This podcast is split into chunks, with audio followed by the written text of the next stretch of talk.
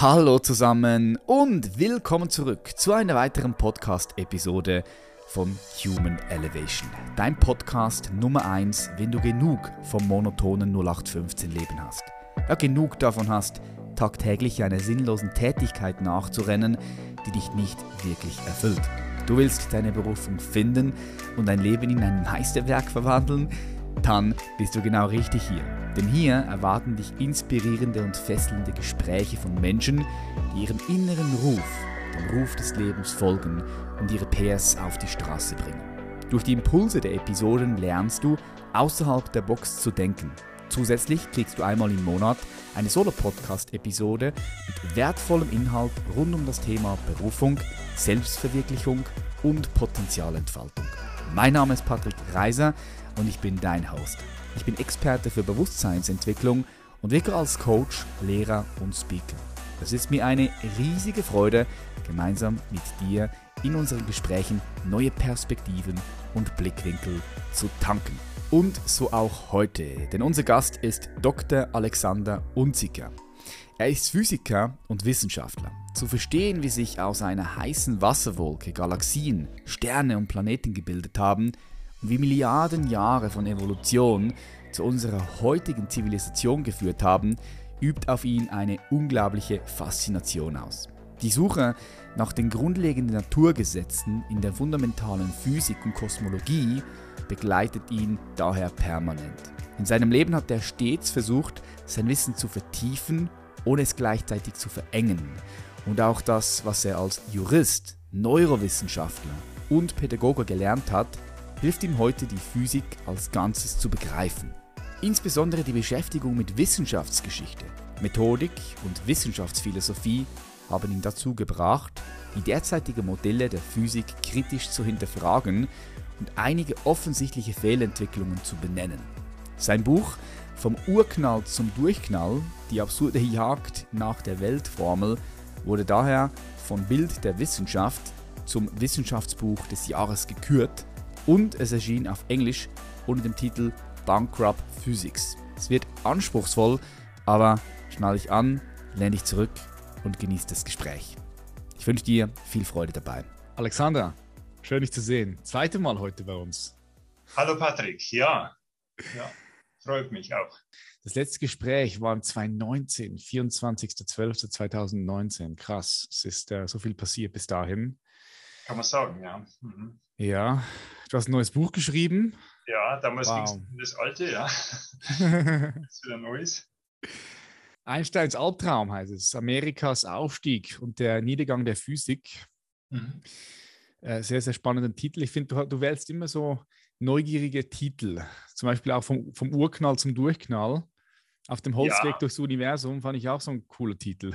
Wie kommst ja, du auf diese Titel? Ein bisschen aus, aus, dem, aus dem Nesthäkchen plaudern darf. Also da, da, macht natürlich der Verlag immer schon mit. Die haben da auch ganz gute Profis, die, die das Cover und den Titel dann endgültig festklopfen. Man auch einen Vertrag unterschreibt, dann muss man das aus der Hand geben. Also du bist nicht mehr Herr über den Titel. Aber ich war ganz einverstanden und letztlich war das dann, also das erste Buch vom Urknall zum Durchknall war dann doch mein eigener Titel, der dann äh, den entschieden haben, der ist, der ist gut, der passt auf dieses äh, Thema mit den Verrücktheiten von der Physik. Und ähm, Einsteins Albtraum war jetzt tatsächlich eine Idee äh, vom Verlag, weil aus meiner Sicht war das Einstein eigentlich schon so ein bisschen besetzt, weil ich habe noch ein anderes Buch geschrieben, das heißt Einsteins verlorener Schlüssel. Das ist mehr über Physik und mehr ein bisschen technisch über diese historischen Sachen mit der variablen Lichtgeschwindigkeit. Und Einstein passt aber natürlich trotzdem auch auf, auf dieses Buch gut, ja, auf das aktuelle. Aber das war dann eine Idee von dem Lektor letztlich, so durchgesetzt hat. Dann. Okay, geil. Das heißt, es ist immer so ein kreatives Zusammenspiel von dir, vom Autor und dann vom, ja. vom Verlag und vom Lektor. Mega. Das war aber bei mir nicht anders. Wir haben so einen Titel zusammen kreiert. Ich habe jetzt auch mein, mein allererstes Buch geschrieben, was im Januar rausgekommen ist. Und da war es ähnlich so. Ich habe meine Vorstellungen des Titels Titel? reingebracht. Der Titel ist Le Lebensmeisterschaft. So Lebensmeisterschaft auf drei. Ja, ne, das, ist doch, das ist doch gut. Also das ist ein, ja. man braucht immer so einen Eyecatcher einfach. Ja, genau. Dann, dann soll man natürlich, sagen wir mal, äh, ja, genügend Seriosität muss man haben, dass man nicht total was anderes dann schreibt, weil das gibt es ja auch. Also du findest ja manchmal Bücher, die haben einen Titel, so ein toller Titel, kaufe ich und dann steht im Buch was ganz anderes, dann, dann ist man frustriert. Also so viel muss man natürlich schon dann liefern auch, ja. Aber mhm. das, bin überzeugt, du lieferst auch gut bei der Lebensmeisterschaft. ja, definitiv. Ähm, Alexander, was ich mich gefragt habe, ist, als was siehst du dich ähm, in deiner Arbeit? Du bist Buchautor, Physiker, ähm, du hast auch, kommst aus ganz vielen verschiedenen Bereichen. Ja. Du hast, hast ein PhD in Neuro, Neurowissenschaft. Ja, ist krass, ist krass in welchen Fällen du überall drin bist. Tatsächlich ja? als Wissenschaftler, als Forscher, als Physiker. Aha. Mich interessiert, wie das funktioniert. Und ich, ich will es wissen. Und äh, was willst du wissen? Was treibt dich an als, als Arbeit? Wie, wie die Natur als, funktioniert, ja. Warum ja. ein Elektron gerade so schwer ist, wie es ist, oder warum es gerade so viel leichter ist als ein Proton, oder, oder wie Galaxien entstanden sind und, und äh, ob die Gravitation irgendwie mit dem Kosmos zusammenhängt, was ich eine fantastische Idee finde. Das ist nicht meine, aber von anderen Leuten. Aber diese grundlegenden Fragen ähm, der Natur, die, die faszinieren mich. Und das ist eigentlich mein, ich sag mal, mein, mein Kernthema. Ja, dann ist das natürlich äh, sehr schnell auch sehr schwierig, weil ähm, du beschäftigst dich natürlich mit Fragen, sagen wir mal, an denen sich jetzt äh, Einstein die Zähne ausgebissen hat oder Dirac irgendwie zehn Jahre lang erfolgreich, erfolglos nachgegrübelt hat. Und da sagen natürlich die Leute, hey, was willst du eigentlich? Ja, ähm, ja. hat es überhaupt einen Sinn? Und äh, sagen, okay, ich kann nicht behaupten, dass ich, also es gibt manche Leute, die haben sowieso die tolle Theorie von allem, die das behaupten, das behaupte ich beileibe nicht, also ähm, kann ich auch nicht behaupten, aber man darf zumindest diese, diese entscheidenden Fragen, wie die Natur zusammengesetzt ist, das war der Ursprung der Physik, ja, die darf man mhm. nicht einfach aus den Augen verlieren. Und das ist halt, was ich heute sehr beobachte, ähm, dass die Leute alles Mögliche machen, dann bauen sie großen Beschleuniger, aber die Fragen, die 1920 den Einstand interessiert haben oder den, den Paul Dirac interessiert haben, der einfach wissen wollte, warum gibt es die Naturkonstante, warum ist die so groß, woher kommt die Kraft, ja, warum gibt es gerade zwei Kräfte im Universum, die so entscheidend sind. Die Fragen, die, ähm, ja, die, die, die gehen immer mehr aus dem Blickfeld und das stört mich. Und ähm, jetzt parallel zu dem, dass mich die Frage selbst interessiert, ja, aber ich weiß nicht, ob ich da so viel Glück und Geschick habe, dass ich da noch viele Fortschritte mache. Ja, ich habe vielleicht, würde sagen, ja, ein paar Sachen schon, schon rausgekriegt, wo man sagen kann, das kann man präsentieren. Mhm. Aber ähm, ich weiß nicht, wie viel äh, Glück und Energie ich da habe, da, da weiterzukommen.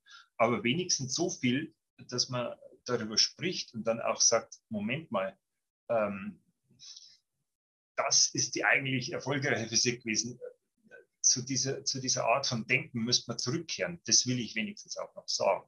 Ja. Und darüber gehen jetzt solche Bücher wie das letzte, was ich jetzt geschrieben habe, was jetzt nicht, äh, wenn du so willst, äh, von der Sache selber jetzt die mathematische Theorie versucht zu ergründen, wie jetzt Elektrizität mit, mit Gravitation zusammenhängt, sondern ich spreche da über das Denken, über die Kultur. Ja. Und äh, das ist einfach historisch auch interessant und hat mich gereizt als Thema, das, äh, ja, da näher einzusteigen. Mhm. Ja, finde ich sehr, sehr spannend, weil am Ende des Tages äh, die Art und Weise, wie wir denken, ist so der, der, der Urgrund, aus dem alles entspringt und natürlich dann auch die, die, die aktuelle Physik und Wissenschaft. Ne? Ja. Also was, was ist denn das, was du mit deinem Buch bewirken möchtest? Also wofür hast du es geschrieben? Ja, also die Leute, ähm, ich finde es schade natürlich, dass viele Leute, du kannst auch sagen junge, ich habe ja auch mit, mit äh, jungen Menschen zu tun, ich unterrichte an einem Gymnasium, ne?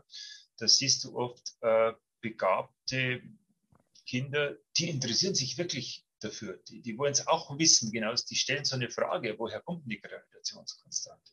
Mhm. Und ähm, dann, äh, also die, die sind eigentlich so diese Wahrheitssuche, was den eigentlichen Wissenschaftler charakterisiert. Die haben das richtig noch in sich eingepflanzt, vielleicht mehr als an, als andere, die dann schon in dem Betrieb drin sind, wenn sie erwachsen sind. Ne? Dieses Wahrheitssuchen, aber, ja, ja, ja, ja, Das, das, ist es, das ist es. Ja. Das ist so eine natürliche, also Neugier eigentlich, das, äh, die uns dahin gebracht hat. Und das siehst du aber natürlich, äh, dann, dann sind sie gut und, und dann studieren sie das vielleicht und dann werden sie so in dieser Maschinerie, von dieser Maschinerie absorbiert, dann bist du irgendein Rädchen in irgendeinem kleinen Fachgebiet und machst jetzt ein Programm über Galaxiensimulation oder über Quasare oder tust irgendeinen Detektor auswerten in der Teilchenphysik. Das heißt, die, die haben erstens wenig Überblick ja, über, über die ganze Physik. Ich glaube, das braucht man auch. Und zweitens werden, werden diese, sage ich mal, jungen Talente oft einfach so ein bisschen aufgerieben, würde ich sagen. Ja, die sind als, Rät, als kleines Rädchen in diesem heutigen Großbetrieb Wissenschafts, Wirtschaft, Wissenschaftsunternehmen, mhm. der keine, keine Physik mehr im eigentlichen Sinne ist. Und das ist halt sehr schade und da muss man das Bewusstsein dafür bilden, dass, dass das mal anders war. Ja. Sagen natürlich manche Leute, ja, man kann das, die, das, die, die Zeit nicht zurückdrehen und die Physik ist halt ein bisschen anders. Einverstanden zum Teil, aber eben auch nicht ganz. Ja, die, tatsächlich, wie du sagst, das Denken, ähm, dieses ursprünglich Neugierige, ja, das war, glaube ich, vorhanden bis Ende des vorigen äh, bis, bis Anfang des vorigen Jahrhunderts, kannst du sagen. 1920, 1910 haben die Leute den Kopf zerbrochen. Warum ist das so? Ja. Mhm. Und dann kam eben dieser, dieser große Einschnitt zur heutigen Physik, wo sehr viele Apparate, äh, riesige Maschinen gebaut werden, immer noch größeres Teleskop und noch größere Teilchenbeschleuniger, wobei ich gar nichts dagegen habe. Das sind, das sind tolle technische Leistungen, fantastisch. Aber es bringt uns der Frage nicht weiter, was die Welt im Innersten zusammenhält oder, oder wie wirklich zum Beispiel eine gescheite Vereinigung der Theorien zu erreichen. Ja, das bringt uns da nicht weiter. Warum, warum, warum glaubst du, dass es uns nicht, nicht weiterbringt? Was ist das also ein. Ja, also du kannst jetzt sagen, ähm, es, es, gibt viele Leute, die, die reden von so einer von so einer Krise der Grundlagenphysik, der Grundlagenwissenschaft. Das ist also der, der Lies Molin hat zum Beispiel vor über zehn Jahren schon ein Buch geschrieben, ein bekannter ähm, Theoretiker, der gesagt hat, da läuft was falsch. Ja. Die Sabine Hossenfelder hat jetzt jüngst auch ein Buch geschrieben, hat es sehr schön dargestellt mit Interviews von diesen aktuellen Leuten. Und die sagt, äh, die, die jagen Würmer nach der Schönheit nach. Ja? ähm, da, ähm, Entschuldigung, was, wo wolltest du jetzt hin? Das habe ich zu, zu lange den Bogen geschlagen. Ja, die, die, die Frage war, also die Frage ist, warum glaubst du, dass wir da so uns ein bisschen in eine Sackgasse ja. verlaufen haben? Also warum glaubst du, dass diese, zum Beispiel hier in der Schweiz gibt es diesen, diesen Teiler, Teilchenbeschleuniger, von, dem, ja, von, so, von solchen Maschinen, von solchen gigantischen Maschinen sprichst ja. Warum glaubst du, dass wir da dass, dass wir da ja. nicht weiterkommen und auf eine in eine Sachgasse gelandet sind. Ja, also ich sage mal, das, das, das Gefühl oder das Bewusstsein ist schon bei sehr vielen Leuten da, dass wir da in einer Krise sind, ähm, dass, dass theoretisch dann nur so fantasiert wird, nur auf Schönheit geschaut wird, was völlig beliebig definierbar ist, wie die Sabine Hossenfelder sagt. Ähm, da, da, definieren Sie heute das als Schönheit und wenn es dann nichts rauskommt bei dem Experiment, dann definieren Sie morgen als das, als das Schönste und wo wir weitermachen. Also das ist ziemlich abgehoben. Und dann wird halt auf der, auf der Experimentalphysik-Seite ein Beschleuniger nach dem anderen gebaut und äh, das ist eigentlich keine große Idee dahinter. Das sind technische Wunderwerke, aber außer der Idee, wir machen es größer und, und schneller und besser und noch energiereicher, ist nicht viel dahinter. Mhm. Und äh, jetzt kannst du natürlich sagen, ja, das ist jetzt meine Ansicht, meine Meinung, lässt sich das irgendwie, lässt sich das irgendwie festmachen, gibt es da objektive Kriterien dazu. Und ähm, ich habe mir auch darüber Gedanken gemacht, auch schon als ein, in dem letzten Buch, dann im vorletzten Buch, ähm, was ist eigentlich ein gescheites Kriterium für wissenschaftlichen Fortschritt, für Erkenntnisfortschritt? Ja, das ist eine gute Frage, ja. wie, wie, wie kommt man auf eine äh, bei so einer Offensichtlich Frage? hat die Physik also tolle Sachen erfunden. Wir sehen, dass die moderne Zivilisation darauf basiert. Ja. Ähm, du könntest sagen, was hat jetzt die, was sind die bahnbrechendsten Erfindungen? Ja? Da müsstest du auch sicher so Dinge dazu zählen wie jetzt Mondlandung und ähm, oder Atombombe ja, oder, oder ja. Ähm, sicher der Computer, ja, sehr, sehr einschneidend. Ähm, trotzdem steckt jetzt da nicht unbedingt vielleicht die, die, die, größte intellektuelle Leistung der Menschheit dahinter, würde ich mal sagen, ja, dass man das entwickelt, sondern das ist sehr in erster Linie eine Organisationsleistung. Ähm, und das objektive Kriterium aber, glaube ich, für, wenn wir Fortschritte machen, ist tatsächlich, finden wir Einfachheit in den Naturgesetzen. Ja. Ähm, da gibt es jetzt ähm, sehr viel historische Evidenz dafür. Äh, kennst sicher dieses, dieses mittelalterliche Planetenmodell, gab es mal, ja, wo man gesagt hat, die Erde ist im Zentrum, alles bewegt sich außen rum.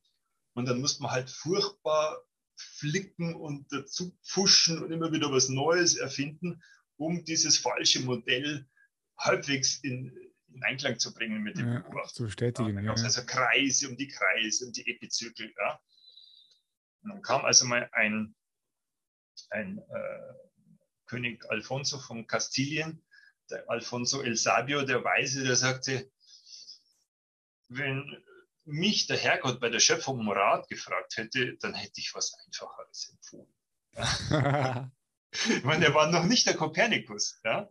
Kopernikus hat dann verstanden, oh, da dreht, muss sich um die Sonne drehen. Aber das war der Schlüssel ähm, zu der Erkenntnis, ja? dass du was Einfacheres findest. Ja? Und äh, dieses Gefühl, also das sind jetzt auch, wenn du jeden Physiker, jeder Physiker würde da sogar zustimmen, ja? dass die Einfachheit äh, ein Kriterium ist, dass das besser ist.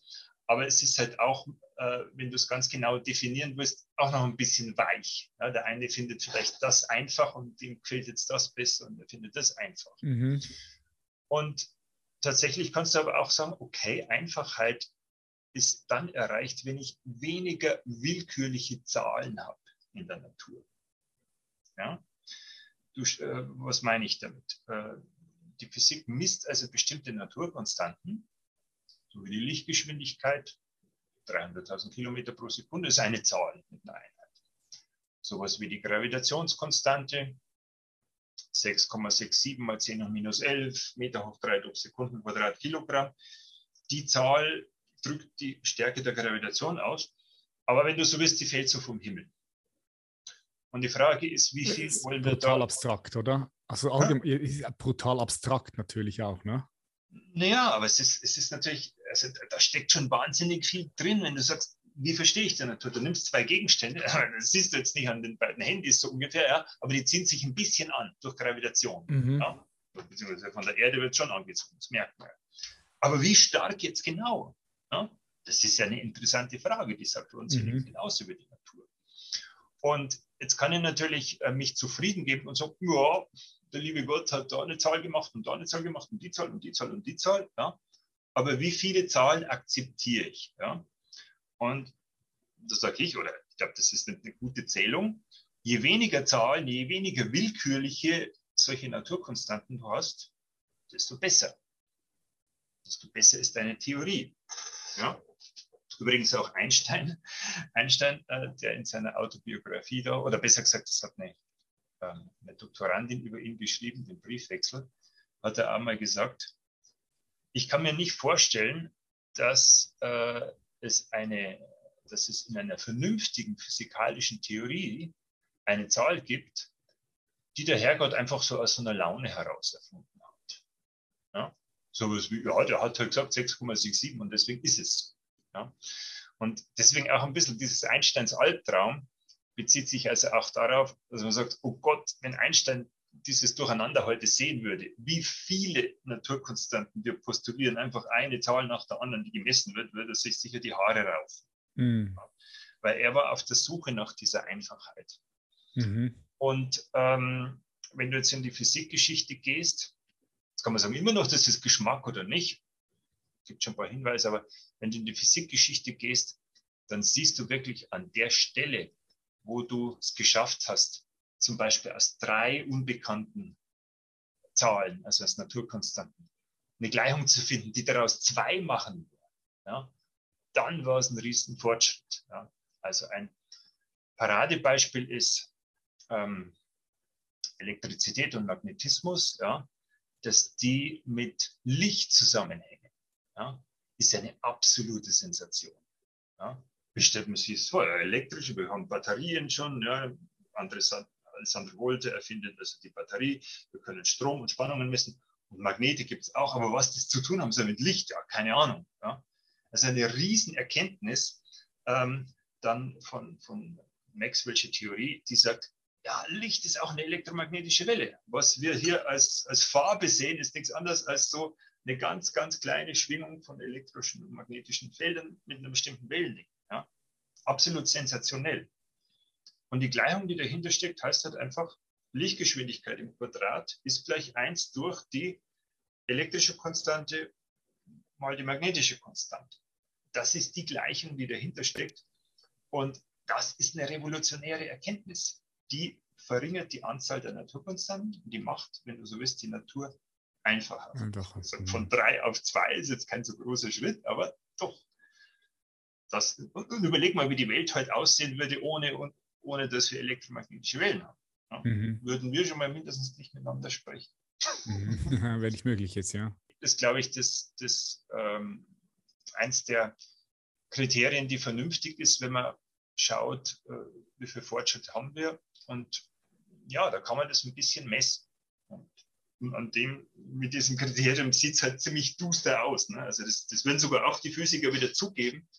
Aber wir haben halt Dutzende, das zählen die Leute schon gar nicht mehr richtig, wie viele willkürliche Zahlen wir postulieren, um die Natur zu beschreiben.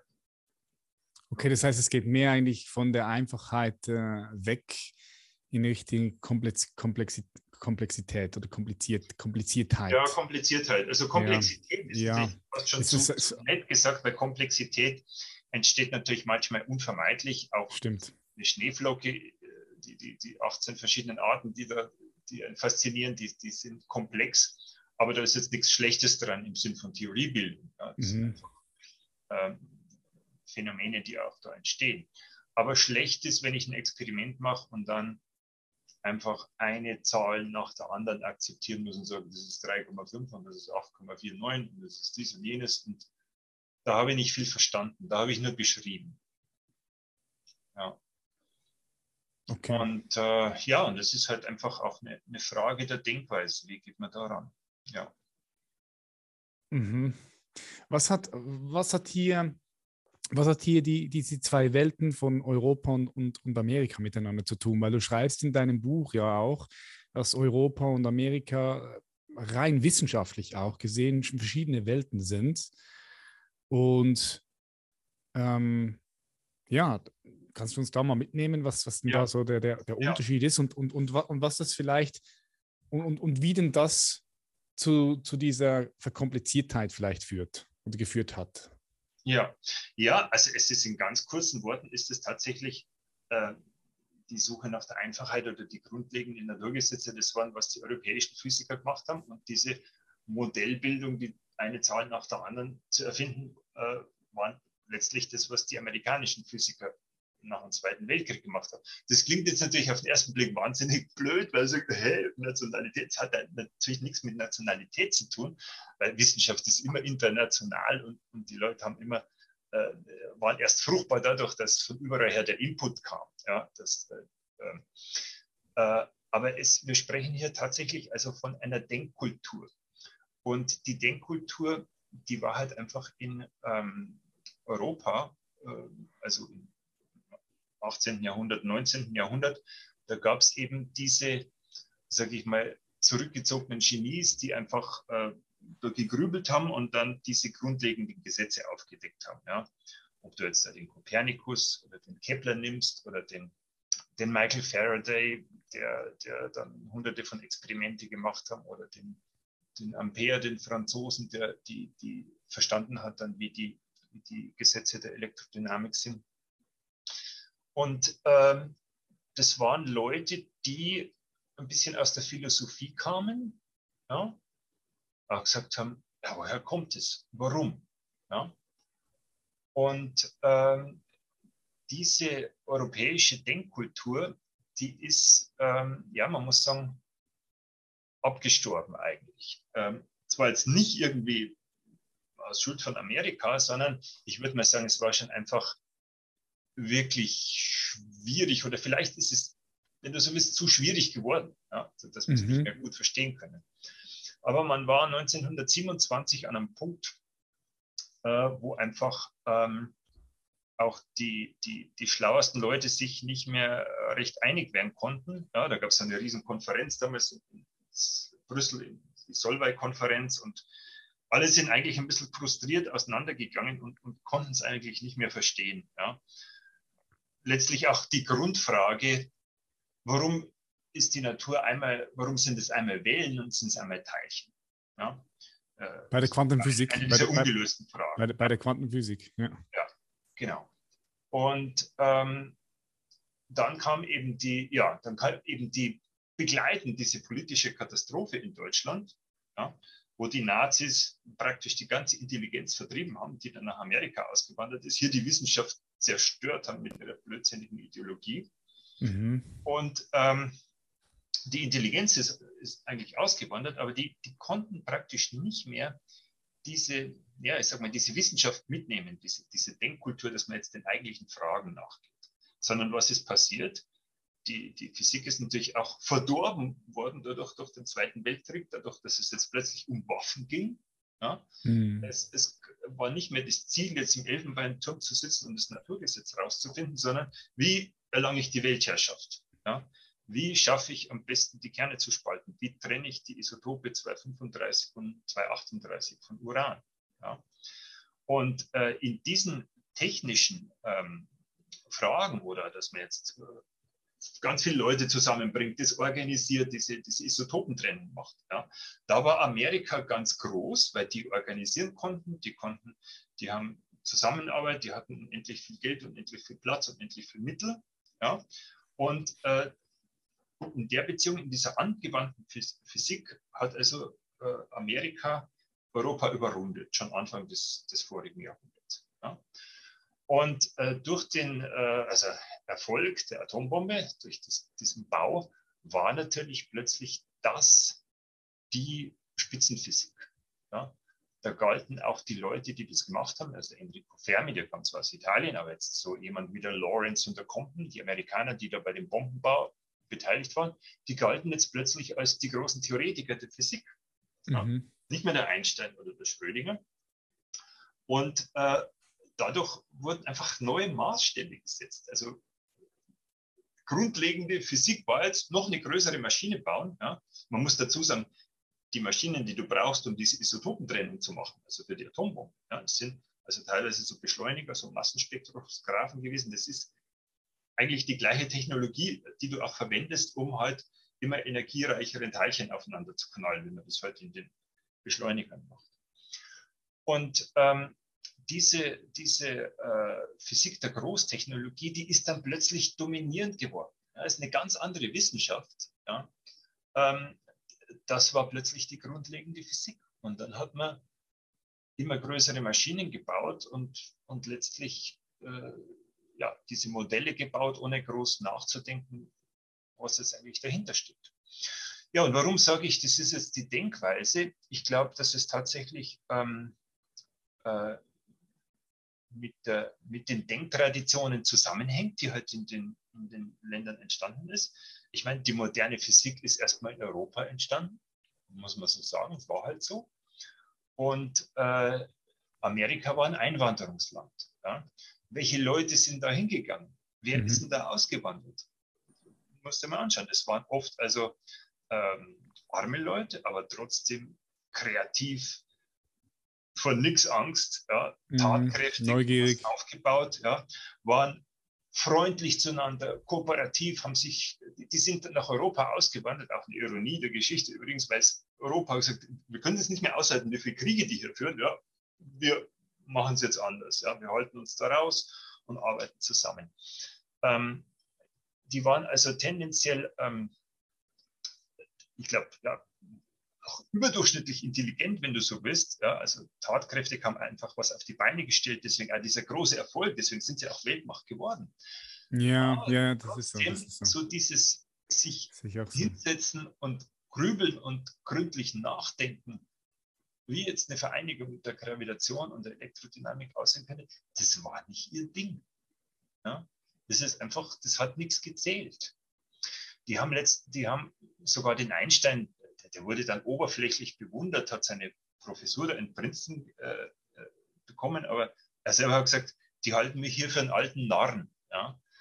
Da kam also keiner mehr zu dem, zu ihm hin, so wie damals in Berlin, äh, um jetzt um die Meinung zu fragen, du, ich habe da eine tolle neue Idee, was meinst du dazu? Da hat niemand mehr den Einstein gefragt. Das heißt, diese ursprüngliche Physikkultur des Nachdenkens, sage ich mal, aus Europa, die ist, die ist komplett abgestorben. Und es ging halt dann um angewandte Physik, um große Projekte, um große Maschinen, um Big Science. Ja. Dieses Denken, auch mit viel Geld kann ich es alles machen. Ja. Reicht es nicht? Ja, dann halt einfach doppelt so viel Mittel, größere Fabrik bauen, größere Anlagen, das passt dann schon.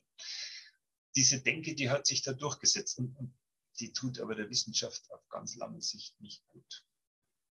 Okay, das heißt, so wie ich dich richtig verstehe, ist es in Amerika war es dann so, es ging hauptsächlich darum, um äh, Bomben zu bauen, auf den Mond zu fliegen, so technische Apparate zu erfinden. Und das war so der, der Antrieb war, diese, diese, diese verschiedenen Maschinen zu erfinden ja. und nicht mehr unbedingt nach Wahrheit zu suchen. Habe ich das richtig ja. verstanden? Das höre ich so ein bisschen ja. raus jetzt. Ja, ja, ne, das hast, hast du gut auf den mhm. Punkt gebracht. Wobei ich würde es jetzt gar nicht so, so vorwurfsvoll formulieren, dass die jetzt Bomben bauen wollten. Ich glaube, dass die, die Atombombe letztlich ein unvermeidlicher Prozess war, der eigentlich vorgezeichnet war ab, ab der Entdeckung der Radioaktivität. Wahrscheinlich schon, ja. Hm. 1896 der, der Becquerel und die Madame Curie.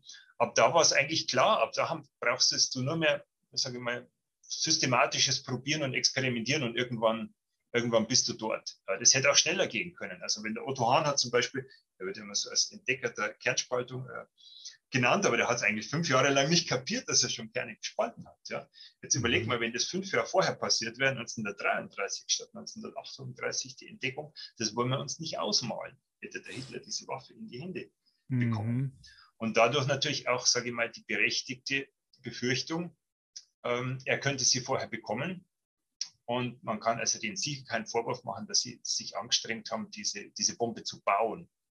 Ja. ja, ich kann mir vorstellen, klar, ähm, wenn du glaubst. Sogar Einstein, sogar Einstein war beteiligt sogar daran, dass er gesagt hat, äh, Vorsicht, da ist was im Busch, ihr müsst darauf reagieren. Ja? Mhm.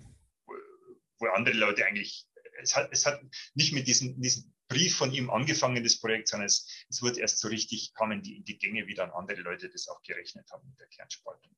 Mhm. Also, dass die, die, die Bombe gebaut wurde, ist ähm, war wahrscheinlich unvermeidlich. Dass sie eingesetzt wurde dann unnötigerweise ist, war unschön. Ja, das, das hätte es nicht gebraucht. Und das ist sicher auch ein, ein Albtraum Einsteins gewesen. Also wenn du so willst, die zweite Bedeutung meines Buchtitels. Mhm. Äh, erstens, dass seine Wissenschaft der Einfachheit, dass es die nicht mehr gibt. Und zweitens natürlich, dass er als Pazifist das erleben musste, dass seine Erkenntnisse sich so äußern, dann mit Hunderttausenden von Toten, mhm. das ist sicher auch eine, eine Tragik gewesen. Ja. Das ist krass. Aber mal eine ganz andere Frage, weil du hast die Mondlandung noch reingebracht. Glaubst ja. du, die Mondlandung war, war, war real? Ich frage, weil, ja. weil wenn ich jetzt schaue. SpaceX oder Blue Origin, ähm, die versuchen ja alle irgendwie auf den Mond zu gehen, aber irgendwie schafft es niemand. Wobei, ja. Ja. Nee. Ich frage mich so, also warum, warum, warum, warum haben wir das früher geschafft und warum schaffen wir es heute nicht mehr? Das, das frage ich mich. Das müsste ja eigentlich ja, so ein Kinderspiel sein. Jetzt, auch eine interessante Frage, ja. Also, ich habe hab, hab, hab da keinen Zweifel, dass die, dass, die, dass die am Mond waren. Das Allereinfachste für mich ist, ähm, also es stehen ja Spiegel auf dem Mond rum. Das sind so Katzenaugenspiegel, wie man hinten beim Fahrradreflektor hat. Die reflektieren das Licht. Und du kannst damit, ich war selber schon in der Forschungsstation, wo sie mit einem kräftigen Laser da hingeleuchtet haben. Und dann kommt das reflektierte Licht zurück und du kannst auf die Weise Zentimeter genau die Entfernung zum Mond messen. Wow. Übrigens, okay, krass. Separat eine interessante, äh, auch Gravitationskonstante untersucht man da äh, auf die Weise, wie weit entfernt sich der Mond. Ja, der, du kannst fast auf Millimeter kannst fast die Entfernung des Mondes messen. Also das geht nur, weil da ein Spiegel steht und wie soll der hingekommen sein. Ja. Also, und, und äh, das ist für mich äh, also vollkommen plausibel. Ich wüsste auch nicht, warum das nicht gehen soll. Ich meine, wenn du das Kepler-Gesetz kennst und Raketen bauen kannst, ähm, dann, dann kannst du in eine Umlaufbahn bringen und dann hast du einen Großteil der Gravitationskraft überwunden, dann ist nicht mehr so schlimm, das halt auszurechnen, wo du, dann schickst du es halt zum Mond, das Ding. Warum nicht? Ich meine, wir haben Sonden, wir haben inzwischen Raumsonden, ähm, die fliegen bis zur Venus und zum Mars und nehmen ein bisschen Schwung mit und dann gehen sie ins äußere Sonnensystem und das Ganze dreimal wiederholt. Also da gibt's, die Technologie ist da, da ist nichts, äh, mhm. was jetzt da so, so besonders unglaubwürdig wäre aus, aus der Hinsicht. Ja. Ähm, äh, dann, äh, was kann man noch dazu sagen? Ähm, ja, natürlich ist das Ganze, ich meine, äh, da gibt es natürlich diesen militärischen Hintergrund. Ja? Also die Physik, ein Teil davon beschäftigt sich mit Bombenbau und der Wissenschaft, die daraus entstanden ist. Und der andere Teil so, die Bomben ans Ziel zu bringen, ne? mit Raketentechnik. Und davon haben jetzt wieder wir den, den positiven Offspin, dass wir jetzt tolle Teleskope haben, die um die Erde herumfliegen und, und Sachen genauer aufnehmen. Ähm, also, und natürlich war das, also steckt dieses, diese militärische Idee, wir investieren in diese Technik auch dahinter. Und natürlich war das auch ein Prestigeprojekt, dass man jetzt die, ähm, die Landung bemannt macht. Ja. Mhm. Ähm, inzwischen, kannst, inzwischen ist also bemannte Raumfahrt eigentlich ein Schmarrn, würde ich sagen, weil es kostet einen Haufen Geld, diese Sicherheitsvorkehrungen. Und äh, ein Roboter kann sowieso besser eigentlich da irgendwelche Gegenstände aufzusammeln oder Aufnahmen zu machen. Insofern ist die bemannte Raumfahrt, also da, da, da sehe ich keinen großen Sinn dahinter. Und verständlich, wenn die jetzt gar nicht so wiederholt wird. Und unbemannte Raumfahrt, die gibt es ja auch genug. Ja. Ähm, mal, was kann man noch dazu sagen? Ja, warum wir das nicht mehr hinkriegen? Ähm, es gibt Leute, es gibt Leute, die sagen, die Menschheit verblödet so langsam. Kann man vielleicht auch dafür finden. Ja, äh, dass man manche Sachen nicht mehr hinkriegen. Man muss auf alle Fälle eine Menge Respekt haben auch davor man sagen, mit der Technik der 60er Jahre, wo der größte, beste Computer nicht 10% von nebenher gelaufenem Taschenrechner heutzutage ist krass, war. oder? Ist krass. Also Wenn die, welche Technik die zum Mond geflogen sind. Also das, schon, ist, also das ist schon technologisch echt, echt äh, Respekt. Ja. Und äh, es ist ganz nebenbei, wie gesagt, ich habe keinen Zweifel, dass, dass die da oben waren und die Russen auch, aber ähm, jetzt mal nur ganz generell, ich tue jetzt auch Leute nicht verurteilen, die zweifeln, ja, weil da kommt sofort heute wieder, oh, du bist ja ein Verschwörungstheoretiker und äh, ein Böser und so und du musst glauben. Na, glauben muss man gar nichts. Wenn es einer nicht glaubt, habe ich auch nichts dagegen. Manche, manche sagen dann, ja, und das ist merkwürdig. Das mag schon sein. Ja, warum ist das Mondgestein nicht mehr da? Ja, mei, haben sie es halt geklaut und verschlammt. Aber ich bin jetzt da niemand böse, weil, okay, es, es gibt tatsächlich viele Sachen, äh, wo man sagt, ja, Verschwörungstheorie, ja, dann stellt es aber doch plötzlich als richtig raus. Ja, also es sind schon einige Sachen anders gelaufen, mhm. auch in der Weltgeschichte, als, als vielleicht jetzt der Mainstream so glaubt. Ja. Mhm, auf jeden Fall. Wenn du so bist, als, als Wissenschaftstheoretiker hast du sowieso eine Aversion gegen Verschwörungstheorie. Ja? Weil wer war ein großer Verschwörungstheoretiker? Der Ignaz Semmelweis, der als erster kapiert hat, dass da Mikroorganismen die Leute krank machen. Ja? Wer war ein Verschwörungstheoretiker? Ja, der Alfred Wegener, der verstanden hat, dass die, dass die Kontinente äh, zusammenpassen und dass es die Kontinentalkrieg gibt. Ja?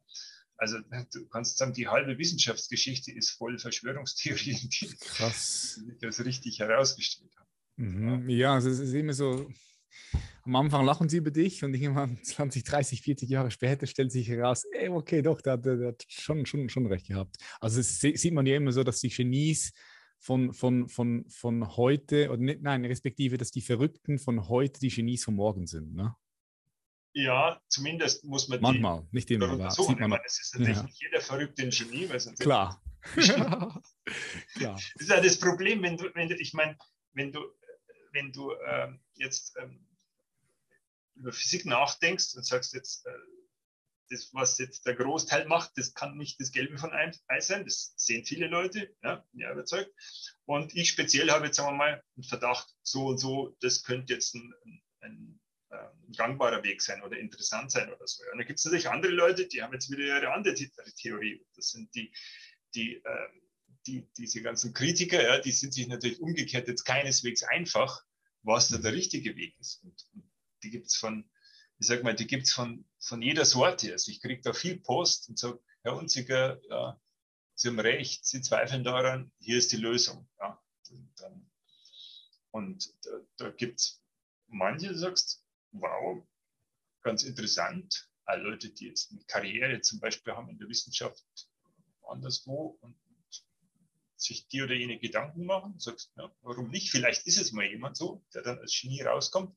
Und dann gibt es welche, da, da raufst du die Haare, die benennen alles nach ihrem, das Elementarteilchen, das alles erklärt. Das heißt dann nach ihrem eigenen Nachnamen und äh, sagst, ja, also da, da muss ich einen Kopf frei kriegen. Ja. Mhm. Deswegen ist das, ist das ähm, ja, sag, undankbar oder natürlich auch, auch die, die, die konventionelle Wissenschaft schottet sich natürlich ab vor solchen alternativen Ideen, weil natürlich, wenn du so willst, 99 Prozent natürlich schon mal ja, nicht so toll sind oder vielleicht auch offensichtlicher schmagen. Aber mhm. wo ziehst du die Linie? Das ist nicht einfach. Das ist gar nicht einfach. Nee, ich kann mich, stelle mir vor, dass es schwierig ist. Kommt zusätzlich noch dazu, dass die Wissenschaft oder die Physik, das schreibst du ja auch, ja so ein bisschen korrumpiert ist. Also ja, klar, weil da ist immer auch viel Geld mit dem Spiel von, vom, vom, vom Staat oder von, von ganz bestimmten Interessengemeinschaften, die dann, die dann halt in einem bestimmten Bereich Forschungsergebnisse haben wollen und dort investieren. Das heißt, gibt es überhaupt so noch eine, eine freie Physik? Gibt es das oder, oder würdest du sagen, so etwas ist eigentlich in, in, der, in der Welt, in der wir leben, gar nicht mehr möglich? Und ähm, wenn das so wäre, wie könnte man das, also gibt es da Lösungsansätze von deiner Seite her? Hm. Ja, das ist, ein, das ist ein großes, interessantes Thema. Jetzt, wie organisiert man Wissenschaft richtig? Oder kann man die überhaupt organisieren? Ja, ja, also sie organisiert sich also, selbst. Ne? Meines Erachtens ist auch dieses Denken, das da entstanden ist, nicht so ganz hilfreich dafür. Ja? Ich habe gesagt, dieses nach dem Zweiten Weltkrieg, dieses Big Science, wir schaffen alles, wenn wir genug Geld und Personal reinstecken und, und Sachen bauen, dann können wir jedes Problem erschlagen. Das ist an manchen Stellen vielleicht erfolgreich. Du kannst sagen, die Sequenzierung des menschlichen Genoms ist sicher irgendwo ein Meilenstein. Mhm. Aber ähm, ja, die, die, grundlegenden Fragen, die, die kriegst du auf die Weise nicht raus. Ja? Du kannst jetzt einen Forschungsbereich finanzieren mit Millionen und Millionen, das dunkle Universum, aber deswegen versteht man noch nicht die Gravitation besser. Und äh, diese, diese Bürokratisierung und Institutionalisierung der Physik, die, die hat natürlich auch ihre Schattenseiten. Ja. Also ich sage auch mit, wieder in Abstufungen.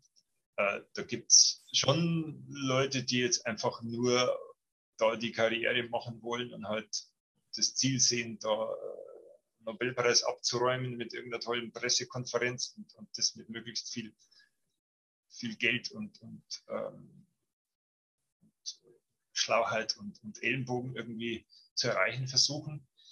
Äh, das sind keine, keine richtigen Wahrheitssucher mehr. Ja, da gibt es schon ziemlich viele davon. Und es gibt auch ähm, es gibt trotzdem natürlich in der Wissenschaft noch viele, äh, die allermeisten eigentlich, die, die anständige, ehrliche äh, Leute sind, die, die erstmal sich dem widmen. Ja. Wie soll es auch anders sein? Du erinnerst dich, was ich vorher gesagt habe, die jungen Leute kommen ja eigentlich mit diesem Idealismus, mit, dieser, ähm, mit, dem, mit dem Anspruch hinein, da was zu finden. Aber sobald du halt lange Jahre so ein Rädchen dann in diesem Betrieb bist, ja, und merkst, es kommt nicht mehr darauf an, dass du wirklich was rausfindest, sondern es kommt darauf an, wie viele Publikationen du hast. Ja, ja. Was für Impact Factor von der Zeitschrift ist. Mhm. Und dass du da und da die richtigen Beziehungen pflegst, um da an diese und diese Dauerstelle wieder ranzukommen. Ähm, das korrumpiert natürlich schon langsam, aber sicher auch manchmal. Ja. Dann dann kommen Parallelen dazu, um diese, um diese Karriere nicht zu gefährden. Ähm, Tut es natürlich gut, jetzt nicht abseitige Themen zu verfolgen. Ja? sagen sie, äh, mhm. wer sagt, gibt es ein Zitat von jemandem, der hat seine Karriere ruiniert. Was war sein Fehler? Er hat versucht, Quantenmechanik zu verstehen. ja. Geil. Ja. Oh. Also, äh, Quantenmechanik, ja, das, das heißt, kapiert auch niemand. Geraten, wenn du diese Karriere machen willst, dass du halt da keine heißen Eisen anfasst oder ein Grundlegendes in Frage stellst. Und das heißt, du wirst so, so, so ein falsches Modell, das an dem immer seit ein paar Jahrzehnten schon rumgeschraubt wird, wenn, das, wenn du das in Frage stellst, dann bist du draußen. Ja? Und wenn du jetzt aber merkst, das ist tatsächlich Schmarrn, ja, oder irgendwo mal sagst, nein, das kann es nicht gewesen sein, dann ja, ist die bittere Alternative. Also entweder steigst wirklich aus oder wirst ausgestiegen oder, oder machst es dann so halt privat. Das ist nicht einfach. Ja. Deswegen mhm. muss man auch die Leute bewundern, sagen ich mal, diese Whistleblower, dazu zähle ich jetzt sogar die Sabine Hossenfelder, die jetzt auch lange Jahre da äh, institutionalisiert war, aber irgendwann auch gesagt hat, liebe Leute, also jetzt muss ich mal ein paar Dinge beim Namen nennen, das kann es nicht sein. Ja. Aber es gibt halt sehr wenige. Und äh, ja, da kann man jetzt, kannst natürlich übergehen jetzt in die, in die allgemeine Wissenschaftsmethodik es gibt einen Autor, den, den ich da sehr gut finde, der ähm, Bruce Charlton. Der war ein früherer Editor von, von, so einer medizinischen Zeitschrift und der hat also Bücher geschrieben, wie hieß das eine, glaube ich, Not Even Trying. Das heißt, die Leute suchen nicht mal mehr nach der Wahrheit heute. Ja? Also der ist ziemlich radikal, der sagt, wenn du Wissenschaftler bist, dann musst du Wahrheit, also pure Wahrheitssuche machen, alles andere, sonst ist es das nicht mehr. Und er sagt, da hat er schon recht und das ist, das, das ist eigentlich unvereinbar mit der Idee einer Karriere. Ja. Mhm. Du kannst nicht gleichzeitig irgendwie versuchen, dich hochzuwandeln, irgendwie da eine Treppe nach der anderen zu erklimmen. Und, und als, als, Wissenschaftler musst du letztlich immer das Risiko, da trägst du auch das Risiko, das ist tolle Theorie, aber war falsch, widerspricht ein Experiment. Ja. Und dann musst du halt mal die, die, die Arbeit von fünf Jahren irgendwie sagst, tut mir leid, aber ich werfe es jetzt weg, jetzt muss ich wieder was anderes machen. Und mhm. das, das ist nicht, das ist tatsächlich nicht kompatibel mit dieser Idee von, von der konventionellen Karriere. Ja. Mhm. Äh, ich habe da, hab da kein, kein, Patentrezept. Ich habe mal so gesagt, vielleicht müsste es sowas wie Wissenschaftsmönche geben, ja, anstatt diese diese Zeitverträge und das ganze, das ganze Strohfeuer zu entzünden mit Projekten da und Zeitfinanzierung da und, und, und äh, Sonderforschungsbereich hier, das hilft nicht weiter. Ja. Äh, vielleicht müsste man statt deswegen einfach ein paar wenige begabte Leute aussuchen mit irgendwie 20 Jahren, sagen, du kriegst jetzt lebenslang, hast du dein Auskommen kein Luxus, ja, schön bescheiden, aber mach da keine Sorgen. Ja. So wie ein Forschungsmönch. Wir kommen für dich auf. Ja. Widme dich der Forschung. Äh, wenn du was erfindest, musst, also kannst jetzt nicht Millionen damit machen, sondern gehört auch wieder uns, also Staat oder was weiß ich, Forschungsorganisation. Aber das würde, ich glaube, das würde diesen Druck rausnehmen, was publizieren zu müssen, irgendwelche ja, irgendwie herumhampeln zu müssen, äh, was verkaufen zu müssen, äh, mehr hm. als, als dass es wirklich wert ist. Das könnte die Leute dazu bringen, dass sich halt wirklich wieder mit den grundlegenden Sachen beschäftigen. Mhm, mh. Aber die, ob die funktioniert, die Idee, die hat auch noch keiner in der Praxis getestet. Mhm. Ja, dass du so die, die größten Talente nimmst und einfach sagst, hey, schau, du bist jetzt einfach ja. finanziert, widme dich ja. der Wahrheitssuche. Ja. jetzt reden wir natürlich tatsächlich von theoretischer Forschung hier, weil wenn du jetzt, sag mal, du willst jetzt ein neues Teleskop bauen, so wie dieses, dieses ähm, äh, James Webb Teleskop, das vor, vor ein paar Wochen da seine, seine Spiegel entfaltet hat, muss ja mal positiv über die Wissenschaft reden. Ja? Also es ist eine wahnsinnig tolle Sache. Ne? Da fällt am Stein von Herzen und sagt, ja, das hat richtig geklappt, das hat einen tollen Segel, ja, und jetzt kannst du dann die tollsten Messungen machen, ja. Also sowas kann jetzt natürlich nicht jemand still im Kämmerlein machen, sondern da brauchen wir schon auch diese Projekte. einfach gescheit organisiertes Projekt mit, mit hm. ja, hm. dass das äh, auf die Beine steht, ja. Sehe ich. Was mich interessieren würde, Alexander, was ist das bei dir denn so das heißeste Eisen gerade aktuell, wenn es um Physik geht? Also wo, wo sagst du, also da äh, jetzt, da bist du der Meinung, dass sich, sich die, die, die, der Mainstream, ja, um es jetzt mal so zu sagen, dass der sich da komplett irrt. Also da habe ich, da habe ich ein komplett anderes Bild, eine komplett andere, andere, andere Sicht auf, auf die Dinge. Ich weiß, mhm. Raum und Zeit ist bei dir etwas, wo du immer mal wieder mal ja. reingehst. Mhm. Sind Raum und Zeit überhaupt äh, die Grundlagen der echten Welt? Ähm, ja, gibt es da so also so, so, zwei, drei heiße Eisen, wo, wo, du dran bist, wo du glaubst, hey, da, da, da sind wir komplett auf dem Irrweg. Die du teilen möchtest mit uns. Ja, also das ist natürlich also das ist jetzt eine lange Frage. Gell? Also da gibt es mhm. experimentellen und theoretischen Teil. Ich fange mal mit dem experimentellen an oder mit dem, mit dem, was zu kritisieren ist. Also letztlich ist meine These, ähm, du musst eigentlich ungefähr zu 1930 zurück. Es hilft nichts. Ja.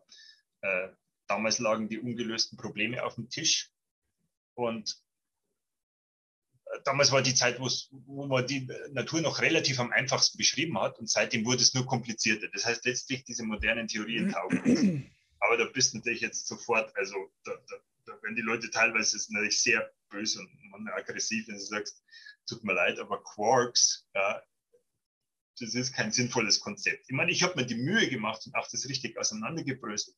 Ja, was jetzt halt jeder so nachplappert, ja, da gibt es sechs Quarks, also ja, woher kommt das eigentlich, wer hat das entdeckt, was gibt es da für Evidenz dafür? Aber wenn du jetzt genau hinschaust, dann zerbröselt das auch ziemlich. Ja? Also mhm. Leute, die sich im Detail damit auseinandergesetzt haben, so Andrew Pickering damit. Also da gibt es sehr viele Konzepte, die ich, wo du, wie du sagst, wo ich denke, dass die auf dem Holzweg sind. Das ist, wenn du so willst, ähm, die Quarks in der, in der Teilchenphysik, die schon nichts bringen äh, an Erkenntnis, ähm, das ist die Neutrino-Physik, die ich grundlegend krank halte. Ähm, diese sechs verschiedenen Sorten von Neutrinos, die inzwischen postuliert werden. Ähm, die Neutrinos, Neutrinos ganz kurz, Neutrinos, ist es ist nochmal, ist es noch eine kleinere Einheit als die Atome, richtig? Und das die Neu noch eine kleinere Einheit als, als ja, ja, ja. Also, also die kleinste Einheit, oder? Suboptimale Teile, ja, ja, also, genau. Wenn du so willst, 1930, also aus meiner Sicht, war die Welt noch einigermaßen in Ordnung. Da hast du gesagt, außenrum hast du die Elektronen, ja, die die ganze Chemie machen. Innen hast du den Atomkern und der besteht im Wesentlichen aus Protonen, den positiven Ladungen und den neutralen, den Neutronen. Ja. Und das ist eigentlich fertig und, und gut. Und das erklärt auch 99,99 Prozent aller Phänomene. Ja. Und da könnte man jetzt noch anschließen und sagen, warum ist es so? Ja? Das haben die Leute damals gesagt, warum gerade drei und wie kann man die erklären? Jetzt, heute ist man also dahin gekommen, hat viel, viel mehr Teilchen erfunden, alle möglichen dazu, unter anderem also diese Quarks, ja, äh, diese Neutrinos und das ist kein Erkenntnisgewinn. Ja. Also die ganze Neutrino-Physik, werde jetzt auch die Leute wieder ein bisschen aufbringen, aber ist letztlich ein ja, ein, ein, ein, ein zugekleistertes Missverständnis des, der Beta-Radioaktivität. Das heißt, ein Neutron einfach so ein Elektron ausspuckt, man sich ein Proton verwandelt, das ist nicht so richtig verstanden. Und deswegen versucht man das mit tausenden neuen Teilchen zu erklären, aber es bringt nichts. Ja. Also da muss man, muss man zurück. Äh, ich habe noch einige andere moderne Sachen, wo ich, wo ich zweifle daran, ob das wirklich was taugt ähm, eins davon sogar Gravitationswellen. Die sind jetzt zwar jetzt nicht so absurd und nicht so offensichtlich, ähm, aber ja, sind, sind glaube ich auch, also man muss sehr, sehr aufpassen, dass man halt nicht dem Wunschdenken folgt, dass man sagt, jetzt bauen wir immer genauere Apparate und irgendwie kommt mal irgendein kleines Fehlerchen oder was raus, was man nicht erklärt. Und das nehmen wir dann und sagen, das war das neue Teilchen oder das war die Gravitationswelle oder das ist jetzt äh, das Signal vom schwarzen Loch. Das ist eine große Gefahr, ja, dass sich diese Experimentalphysik so verselbstständigt. Und, und da haben wir einen Haufen, da ist ein Haufen, ja, wenn du so willst, Halbwissen aufgebaut worden. Ja. Mhm. Das, das, blockiert den, den, wissenschaftlichen Fortschritt. Also, man, du wirst keinen, da kann noch so schlauer Theoretiker jetzt daherkommen, sobald er das glaubt, dass jetzt die Quarks wirklich alle existieren in ihren ganzen drei Farben und sechs Sorten, wird er nichts Schlaues, wird er nichts Schlaues finden. Ist auf dem Holzweg, ja. Also da, da, das, da müsstest du wirklich gründlich abräumen und, und diese, diese ja, obsoleten Konzepte ähm, aufgeben und wieder zurückgehen, ja, was natürlich sehr schmerzhaft ist, bis 1930 und dann sagen, ähm, woran liegt es eigentlich, woher kommen diese Naturkonstanten, von denen ich am Anfang gesprochen habe. Ja? Also ein Grund, warum ich ja sage, 1930 war eigentlich ähm, der Höhepunkt des Verständnisses, weil du da sehr, sehr wenige willkürliche Zahlen hattest damals. Ja, ich habe das mal versucht zu zählen damals in dem, in dem, letzten Buch über Raum und Zeit und komme so auf neun. Ja, dass man also sagt, ja, findest du es viel oder wenig? Muss, muss mal gefragt. Ja, für mich ist es schwierig zu greifen, oder? Weil es halt es ist, es ist abstrakt. Ich, ich, kann, ich, ich kann mir das nicht so richtig vorstellen. Viel ja, also wenig, von, der einen Seite gesehen, von der einen Seite gesehen ist das eine tolle Sache. Wenn du mit neun Sachen die ganze Natur erklärst, überleg mit mal, neun, mit neun verschiedenen Zahlen, die die, die, die die Natur erklären neun, neun willkürliche Zahlen. Ja? Das sind zwar willkürlich, aber trotzdem bloß. Finde ich, find ich, dann wenig, dann finde ich es wenig. wenig ja. Ja, ist wenig. Denk mal, wie viele chemische Substanzen es gibt. Ja, ist ja toll, die erklärst mhm. du alle mit, mit, den, mit den paar äh, Protonen und Elektronen. Ja? Äh, wie viele Phänomene es gibt. Das ist, ist eigentlich schon ziemlich viel Erkenntnis. Ja? Und trotzdem, also wenn du jetzt radikal bist und sagst, naturphilosophisch, ich will es wirklich verstehen, ja, dann will ich die neun auch noch loswerden, will ich sagen, die will ich erklärt haben. Also ein ganz plakatives Beispiel übrigens ist eine Zahl, das ist äh, eine Ausnahme. Zwei von diesen Konstanten sind also reine Zahlen. Die eine davon ist 137,0359 und noch ein paar Nachkommastellen. Ja. Die Physiker können es perfekt messen auf die neunte Nachkommastelle, aber keiner versteht, wo zum Teufel diese Zahl herkommt. Ja. Jetzt kommt natürlich, also wie gesagt, alle drei Wochen kriege ich einen Brief von irgendeinem, der sagt, ja, das ist aber Peak hoch drei mal fünf Fakultät und dann kommt irgendeine tolle Formel. Ist natürlich irgendwie, die aus dem Ärmel ziehen kannst. Aber es ist bisher keinem gelungen, das überzeugend zu berechnen. Keiner hat es bisher geschafft. Wird sofort einen Nobelpreis geben, wenn es irgendjemand mit einer vernünftigen Theorie die Zahl berechnet. Ja. Und äh, da sage ich jetzt, also ich kriege es auch nicht raus, bin auch nicht schlau genug, aber das ist eine ähm, prinzipiell, sage ich mal, ein lösbares Problem. Ja. Vielleicht wird es mal jemand schaffen, vielleicht eine künstliche Intelligenz, vielleicht irgendjemand kriegt mal die mhm. Zahl raus. Ja. Und dann hast du aber noch ein paar andere Konstanten. Ähm, da kleben plötzlich diese physikalischen Einheiten dran. So wie bei der Lichtgeschwindigkeit, die ist ja Meter pro Sekunde. Jetzt äh, würden natürlich die Leute, gewöhnlich würden die Leute sagen, ja, unsicher, das ist eine Fata Morgana, da ist nichts zu erklären, weil ähm, die 300.000 Kilometer pro Stunde, äh, pro Sekunde, die sind ja keine richtige, äh, da, da, steckt ja nichts dahinter, weil das von unseren Definitionen abhängt. Wir haben gerade gesagt, eine Sekunde dauert so lang und der Meter ist irgendwo historisch über den Erdumfang definiert, ein 40.000stel. Ähm, also ist nichts dahinter richtig. Die Zahl selber ist nichts Besonderes, was man irgendwie erklären können. Aber die Tatsache, dass die Natur so eine Geschwindigkeitsbegrenzung aufstellt, und sagt, erstens, Licht bewegt sich so schnell und zweitens, auch Materie, ich nehme wieder meinen Bleistift hier, auch den kann ich nicht schneller machen als die Lichtgeschwindigkeit. Das ist ja ein sensationelles Naturgesetz. Woher kommt das? Mhm. Ja. Und ähm, ich, ich denke, ich, ich habe gezeigt, also es gibt ein paar Naturkonstanten. Ähm, da gibt es noch ein prinzipielleres Problem. Ja? Da steckst du eigentlich schon in der Falle drin, sobald du von Raum und Zeit redest. Ja? Also jeder Mensch, für jeden ist das selbstverständlich, ja, Raum und Zeit. Ja? Was ist das Bücherregal hinter dir? Das siehst du die drei Dimensionen. Das hat eine Breite, eine Höhe und einen Abstand, und du hingehst. Ja? Mehr gibt es mhm. in drei Dimensionen, fertig, drei Raumdimensionen. Mhm. Und dann sehen wir auch, wie die Zeit vergeht in unserem Gespräch. Ja? Mhm. Äh, das sind für unser, für unser Bewusstsein die offensichtlichsten Kategorien, die keiner hinterfragt. Aber wenn du jetzt wieder naturphilosophisch denkst, müsstest du sagen, warum eigentlich? Warum ist eine Zeit in einer Dimension, die so vor sich hin äh, läuft, unaufhaltsam? Ja, und warum gibt es gerade drei, warum drei räumliche Dimensionen? Steckt da irgendeine mathematische Struktur dahinter? Ja. Das sind so Fragen, die ich, äh, ja, ich denke, die müsste man stellen und, und über die denke ich dann nach. Erfolgreich oder nicht, aber ich versuche es zumindest. ja. Okay. Das, aber das führt dich eigentlich, die, die, diese, diese Idee von der Einfachheit und die Abzählung von den Naturkonstanten führt dann eigentlich aus meiner Sicht da, da ziemlich zwangsläufig hin. Ja. Mhm. Mhm.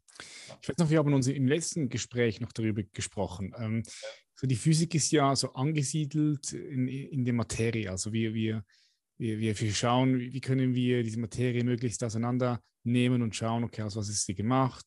Also wir, wir, es ist auch messbar. Wir können das Ganze messen im Außen. Aber dann gibt es ja noch eine ganz andere Dimension, das ist innen. Bewusstsein, also Materie, Bewusstsein, innen, außen, subjektiv, ja. objektiv. Das eine kann man messen, das andere nicht wirklich messbar. Ähm, ja. Ja. Mhm.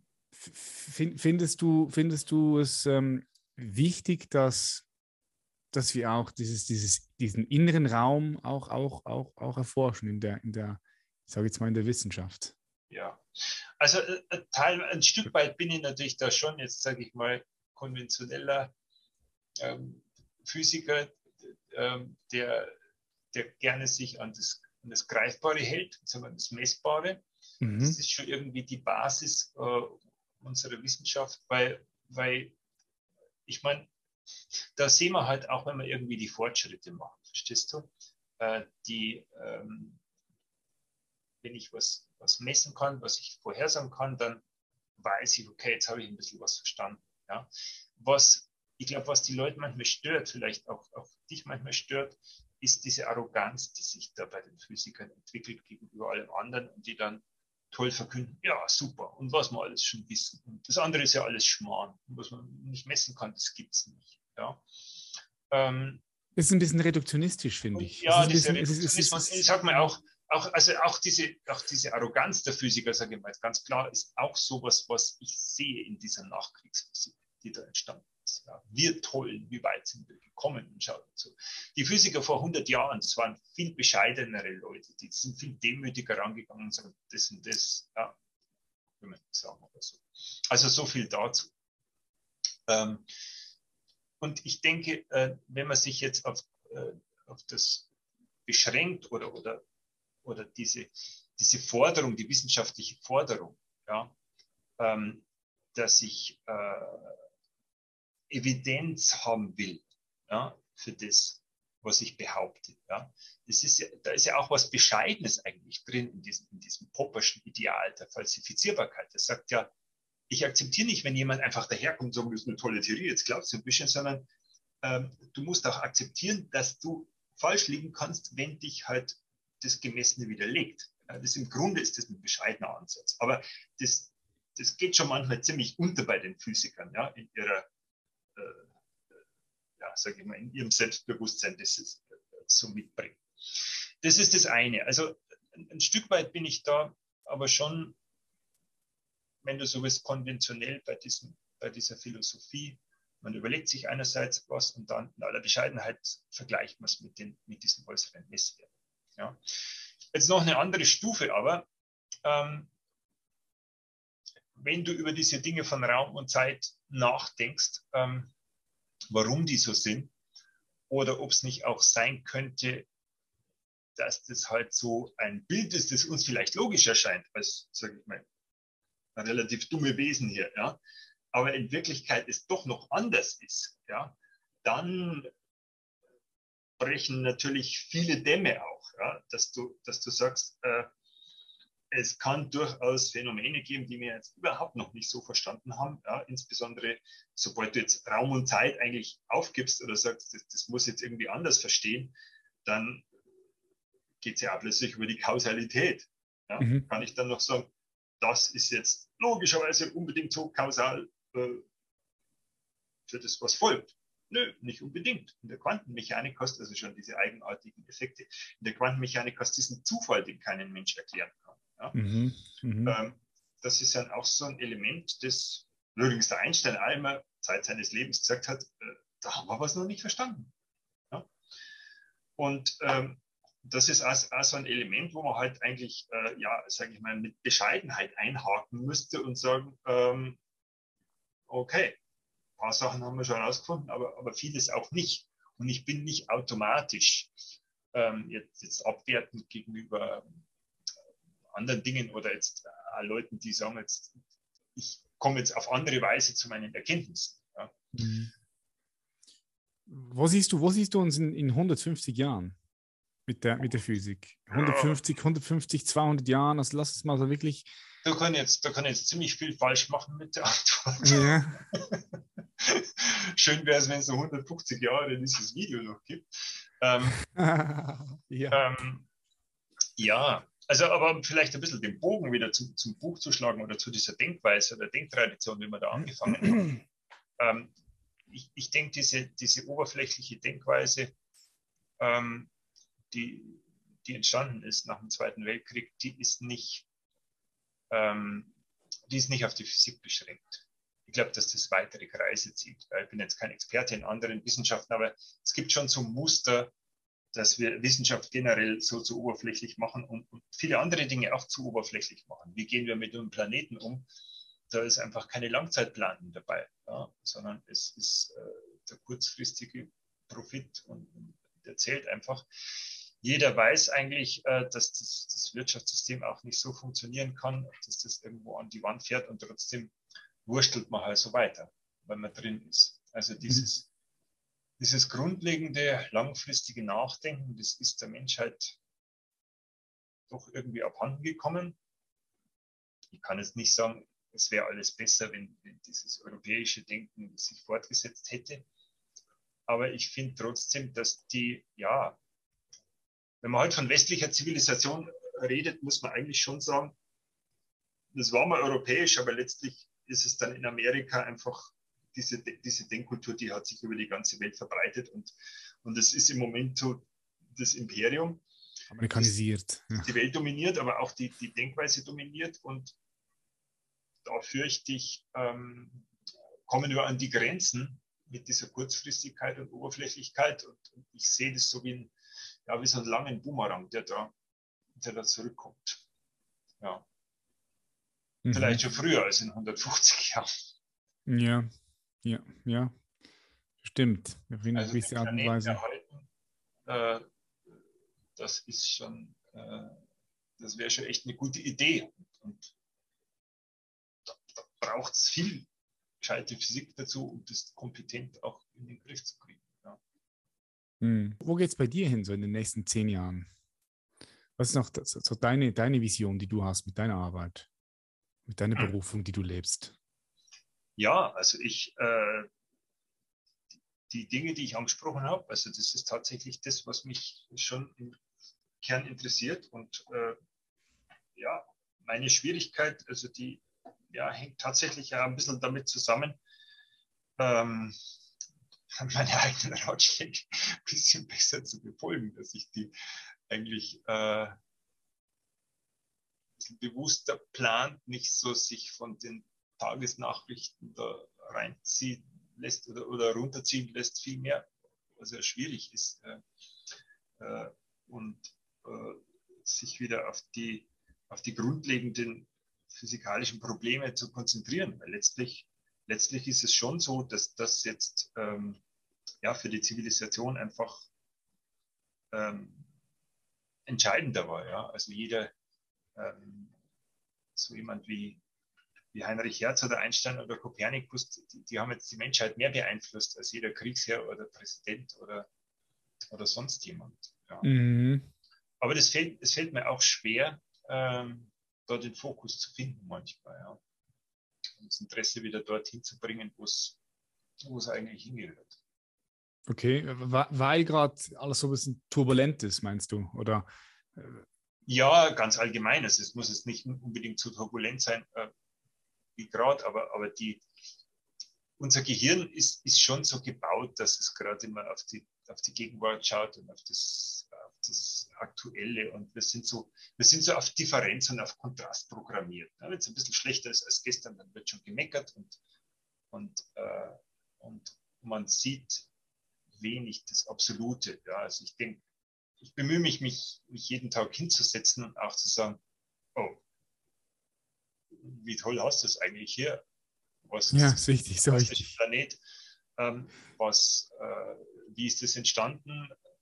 Urknall und Evolution und Weltgeschichte und dann, dann regt dich schon mal ein bisschen weniger auf. Ja. ja, ich denke, das ist wichtig, ja. Es, ist, es gehört bei mir in, in, die Routine mit rein, in so eine Tagesroutine, ja. Mir immer mal kurz innezuhalten für ein paar Minuten ja, und, ja so, so ein, und, dankbar zu sein. So ein Advokat des Bewusstseins, oder? Ja, für, ja, einfach, ist einfach, es ist einfach wichtig, weil, wie, du selbst sagst, oder wir verlieren uns schnell, wir können uns schnell in irgendwelche Dinge verlieren. Und, und, und, und, wir, und, und oft ist es dann so, wir lernen Dinge zu schätzen, wenn wir sie gar nicht mehr da haben. Also wenn ich mir jetzt überlege, vor, vor einer Woche hatte ich Covid, war ich krank. Und, äh, und, und, dann habe ich wieder gemerkt, so hey krass, wie, wie, wie geil ist es eigentlich, wenn ich einfach, wenn ich einfach topfit bin. Das ist, das ist ein Kontrastprogramm, ja. Da oder dein Fitnessstudio machen Genau. Darum denke ich, dieses, dieses, dieses Dankbarkeit, man hört das überall, aber das ist schon, schon wichtig, ja, kurz dankbar zu sein, einmal pro Tag für das, was man hat. Ja. Ja, geil. Also ich habe den Buch äh, so ein bisschen mal, mal überflogen. Ich habe es noch nicht ganz komplett durchgelesen, aber ich finde es auf jeden Fall sehr, sehr spannend. Äh, geiles Buch, was du da geschrieben hast. Einsteins Albtraum, Amerikas Aufstieg und der Niedergang der Physik. Ich werde das auf jeden Fall verlinken in die Show Notes für all die Leute, die da mehr davon wissen wollen. Ja, es ist halt einfach für, ich denke, äh, wenn man sich damit beschäftigt, äh, man kann nicht nur auf die aktuelle Krise schauen, sondern man muss ein bisschen historisch einfach ja, Geschichte. Ich bin ein großen Fan der Geschichte und mhm. da Mhm. Da muss man ehrlich reinschauen. Ja, ja denke ja. ich, ist wichtig, klar. Weil, wenn wir die Geschichte verstehen, dann, dann, wissen wir, okay, warum, warum sind die Dinge so, wie sie sind heute. Ne? Mhm. ja. ja, geil. Vielen herzlichen Dank, dass du dir die Zeit genommen hast, Alexander. Ja. Ich danke wo können, wo können die Leute, wo können die Leute, darauf eingehst und, und tolle Anstöße. Ja. Wo können die Leute dich finden? Wo bist du sonst noch unterwegs? YouTube-Kanal YouTube hast du? Bringst du da immer wieder mal Content raus? Ja, ja es gibt äh, diesen, diesen Real Physics-Kanal, wo ich so grundlegende Dinge der Physik auch ähm, bespreche. Probleme, diese ungelösten Probleme. Ein paar Leute interview. Ja, das gibt es auf dem YouTube-Kanal. Real Physics heißt der, ja. Real Physics, okay, werde ich auch verlinken. Deine Webpage, all das einfach, wo du, wo du aufzufinden bist. Vielen Dank und ich wünsche dir weiterhin viel, viel Erfolg bei all dem, was du machst, als Wissenschaftler, so wie du dich auch äh, siehst, als Autor, als Physiker. Ja, mach weiter so. Ich finde, ich, ich, ich finde es wichtig, dass wir, ja, dass wir uns mit solchen Fragen beschäftigen, mit denen du dich beschäftigst. Und ich finde, man kann das von verschiedenen, von verschiedenen Perspektiven kann man diese Frage beantworten. Aber ich würde jetzt mal sagen, so Naturwissenschaftler und Mystiker am Ende des Tages sind beide daran interessiert, die Wahrheit herauszufinden. Ne? Wahrheit. Beide sind Wahrheitssuchender. Und ja. man ja. hat verschiedene Methoden, wie, wie, man da, wie man da vorgeht. Und ich finde beides wichtig. Ich finde, ich finde nicht entweder oder, das macht überhaupt gar keinen Sinn. Das wäre dann wieder reduktionistisch, sondern ich finde, ich finde, man muss das irgendwie auch alles zusammenbringen können, irgendwie. Also ja. die Wahrheitssuche, die, die, die steht auf alle Fälle am Anfang. Ja, das, das ist gut, das ist die erste Voraussetzung. Ja. ja. Der, der, der, Johannes Kepler war auch, also der hat ja auch einer der größten und erfolgreichsten, aber der hat ja auch mystische Dinge manchmal erfunden und sagt, ja, es könnte so sein. Er sucht einfach, ein Suchender zu sein. Auch, mhm. ja. Danke dir. Gut. Und wir sind verbunden. Bis ja. bald. Mach's gut. Ja. Dr. Alexander Hunziger. Bye bye. Ciao, ciao. Und das war's für heute wieder, meine Freunde. Ich hoffe, diese Episode hat dir gefallen. Wenn du Mehrwert aus unserem Podcast für dich mit nach Hause nimmst und du uns unterstützen möchtest, kannst du das tun, indem du diesem Podcast eine positive Bewertung schenkst, wo immer auch du jetzt gerade bist, auf iTunes, Spotify oder wo auch immer. Zusätzlich kannst du uns natürlich auch supporten, wenn du über uns sprichst und uns deinen Liebsten weiterempfiehlst. Falls du von mir persönlich gecoacht und gementort werden möchtest, sodass du den Ruf des Lebens wieder hören kannst, den Mut entwickelst, diesem Ruf auch zu folgen und dann so deine Berufung findest und sie bis zum letzten Atemzug lebst, wenn das für dich spannend klingt und du einen Quantensprung in deine Entwicklung machen möchtest, dann bewirb dich gerne für das Human Elevation Mentoring. Ein zwölfwöchiges intensives Coaching mit mir, in dem ich dich individuell an die Hand nehme und begleite, sodass du dein Leben in ein absolutes Meisterwerk verwandelst. Wenn das spannend klingt für dich, gerne unten in die Show Notes auf den Link klicken oder einfach auf www.patrickreiser.com und dann auf das Human Elevation Mentoring klicken, um dort noch mehr Informationen zu erfahren. Ich freue mich auf die nächste Episode. Wir sehen uns und ich wünsche dir einen wundervollen Tag. Bis bald. Dein Patrick. Bye bye.